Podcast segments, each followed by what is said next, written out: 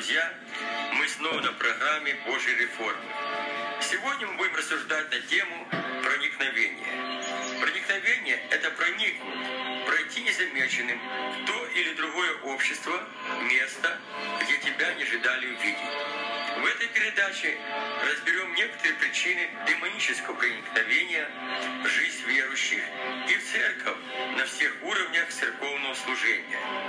Начнем рассматривать издалека и поэтапно, чтобы обнаружить скрытые лазейки, которые дьявол использует для достижения своих целей. Библия говорит, что Бог есть Дух, и Он живет внутри нас Духом Святым, данным нам. Ибо вы храм Бога живого, как сказал Бог.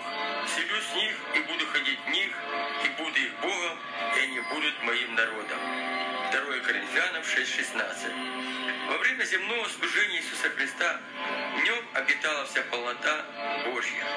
При сошествии Духа Святого на землю Церковь Иисуса Христа наполнилась Божьей полнотой. Божья полнота сокрыта в Духе Святом и проявляется в семи направлениях.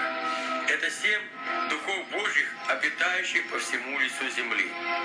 И произойдет отрасль от колена Есеева, и ветвь произойдет от корня его, и почиет на нем Дух Господень, Дух премудрости и разума, Дух совета и крепости, Дух ведения и благочестия. Дух Господень — это и есть Дух Святой, проявляющийся в шести направлениях и являющийся Божьей полнотой. Это Божья премудрость и ум Христов, которые мы имеем во Святом Духе, живущем в нас. Душевный человек не принимает того, что от Духа Божьего, потому что он посчитает это безумием и не может разуметь, потому что в этом надо судить духовно. Но духовный судит о всем. А о нем судить никто не может, ибо кто познал ум Господень, чтобы мог судить его? А мы имеем ум Христов. 1 Коринфянам 2, 14, 15. Духе Святом проявляется Дух Совета и крепости. В это время Дух Святой учит нас всему, наставляет нас на всякую истину и дает нам силу и способность пребывать в Божьей совершенной воле. И, наконец, Дух ведения и благочестия, открывающий нам понимание Божьих намерений в нашей жизни, дает нам способность сохранять добрую честь пред Богом и людьми. Противник и враг душ человеческих старается во всем подражать Богу, выдавая Божье за свое, но только в извращенном виде. За ширмой ангела света он прячет свою сущность и свои намерения. Ярким примером этого является идея построения коммунистического общества, в основании которого были положены принципы коммуны Иерусалимской церкви.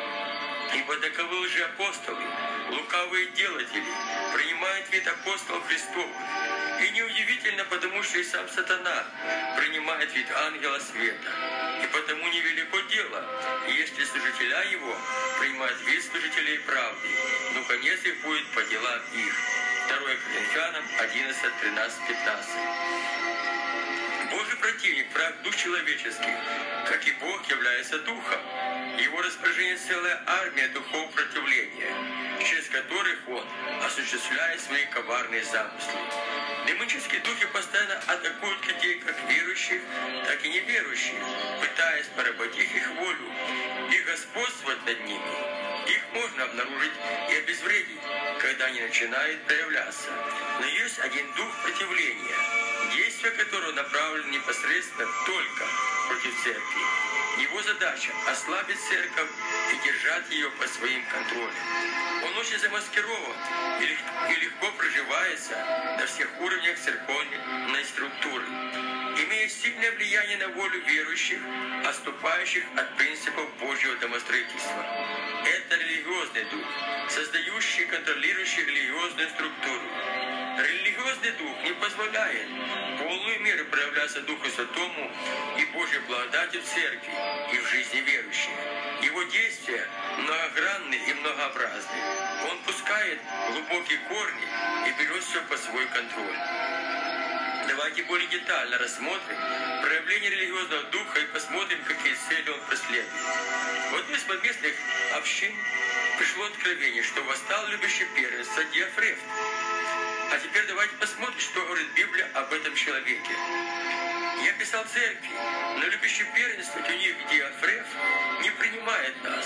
Поэтому, если я приду, то напомню о делах, которые он делает, понося нас злыми словами, и недовольствуясь всеми сам, не принимает братьев и запрещает желающим и изгоняет из церкви. Верующие, рассуждая над этим откровением, пришли к выводу, что это не человек, а религиозный демонический дух, который хочет первенца церкви. Дух взял под свою власть желание пастора церкви и других служителей церкви. Он их возбудил держать все под своим контролем, под предлогом ответственности пред Богом за людей, веренных им Богом и за принятое им служение. Но это уже был не Божий, а человеческий контроль, где не Дух Святой, а человек. Во всем принимал решение на свое усмотрение, манипулируя Словом Божьим. Давайте посмотрим, как это проявлялось на практике. На одном из братских советов один брат сказал, что в церкви должно быть учение, твердая пища. Неожиданно для этого брата пастор спросил, а зачем? Чтобы церковь стала полный возраст Христова, ответил брат. Но брата как будто никто не услышал. И братья продолжали рассуждать о хозяйственных вопросах. В этой церкви ревновали дарах духовных. Но когда дары стали проявляться, это не совсем понравилось пастору. Все откровения и пророческие речения проходили тщательный анализ. Пастор принимал решение на свое усмотрение, определяя, что от Бога, а что не от Бога. Утверждая свою позицию, по каким принципам Бог должен говорить церкви, мотивируя тем, что Бог возложил на него ответственность за церковь. И снова тот же брат выразил свое несогласие, сказал, что не нам указывать Богу, что и как Бог должен говорить. Но и на этот раз он был не услышан. Манипулируя Словом Божьим, пастор утверждал, что пророчество должно быть позитивным. Это было правильно только в пророческом даре. Кто пророчествует, то говорит людям назидание, увещание и утешение 1 Коринфянам 14.3. Но когда Бог говорит уже не через пророческий дар, а через пророка, это выглядит совсем по-другому. На другой день Павел и мы, бывшие с ним, выйдя, пришли в Кесарию.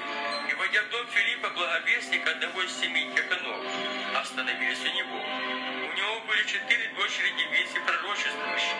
Между тем, как мы пребывали у них многие дни, пришел из Иудеи некто пророк именем Агав, и, войдя к нам, взял пояс Павлов и, сказав, связав себе руки и ноги, сказал, «Так, говорит Дух Святой, мужа, чей этот пояс так свяжут в Иерусалиме, Иудеи, и предадут в руки язычникам». Деяние 21, 8, 11. В данном случае очень ясно видна разница между пророческим даром и пророком. В этом тексте мы видим, что Павел многие дни находился в доме Филиппа, и его дочери, имеющие дар пророчества, ничего не сказали Павлу, что ожидает его в Иерусалиме. Чтобы предупредить Павла об опасности, Бог прислал пророка из Иудеи. Обращая внимания на убедительные аргументы, показывающие на различие между пророческим даром и служением пророка, пастор неоступно отстаивал свою позицию. Любящий первенство дух Ефрефа полностью контролировал ситуацию в этой церкви. Первенство уже больше не принадлежало Иисусу Христу. Есть две важные особенности религиозного духа. Это построение церкви полных доктрин с примесью убеждений и человеческих желаний, с множеством различных правил и постановлений, отражающих в себе больше человеческие желания, чем Божью волю. Используя эти рычаги, религиозный дух держит людей под контролем в послушании человеческого учения. Ибо все столы наполнены отвратительной плевотиной. Нет чистого места, а говорят, кого хочет учить ведению и кого вразумлять проповедью, отнятых от грудного молока, отлученных от отцов матери, ибо все заповедь на заповедь, заповедь на заповедь, правило на правило, правило на правило, тут немного и там немного. Исайя 28, 8, 10. Это человеческие водоемы, обрастающие плесенью и тиной, с, с водой, непригодной для питья. И все, что попадает с этих водоемов на стол Божьей благодати, непрекаянной отвратительной пищи. Это не Божий источник воды живой, утоляющий нашу духовную жажду. Два зла сделал народ мой. Меня источник воды живой оставил, и высек для водоемы разбитые, которые не могут держать воды. Еремия 2.13. Церковь, отлученная от чистого словесного молока, Слова Божьего, исходящего из уст Божьих, это уже не церковь Иисуса Христа, которая врата ада не одолевает. Религиозная структура, обнаженная для демонических атак и находящаяся под полным контролем религиозного духа. Если вы попали под влияние религиозного духа, и это осознаете, я вам предлагаю сделать первый шаг к освобождению. Давайте вознесем молитву к Отцу Небесному, чтобы освободил Он религиозного духа. Освободившись, мы сможем помочь и другим верующим, попавшим под влияние религиозного духа. Отец Небесный, я прихожу к Тебе в молитве покаяния, осознавая, что уклонился в сторону от Твоего водительства и стал на путь человеческих желаний.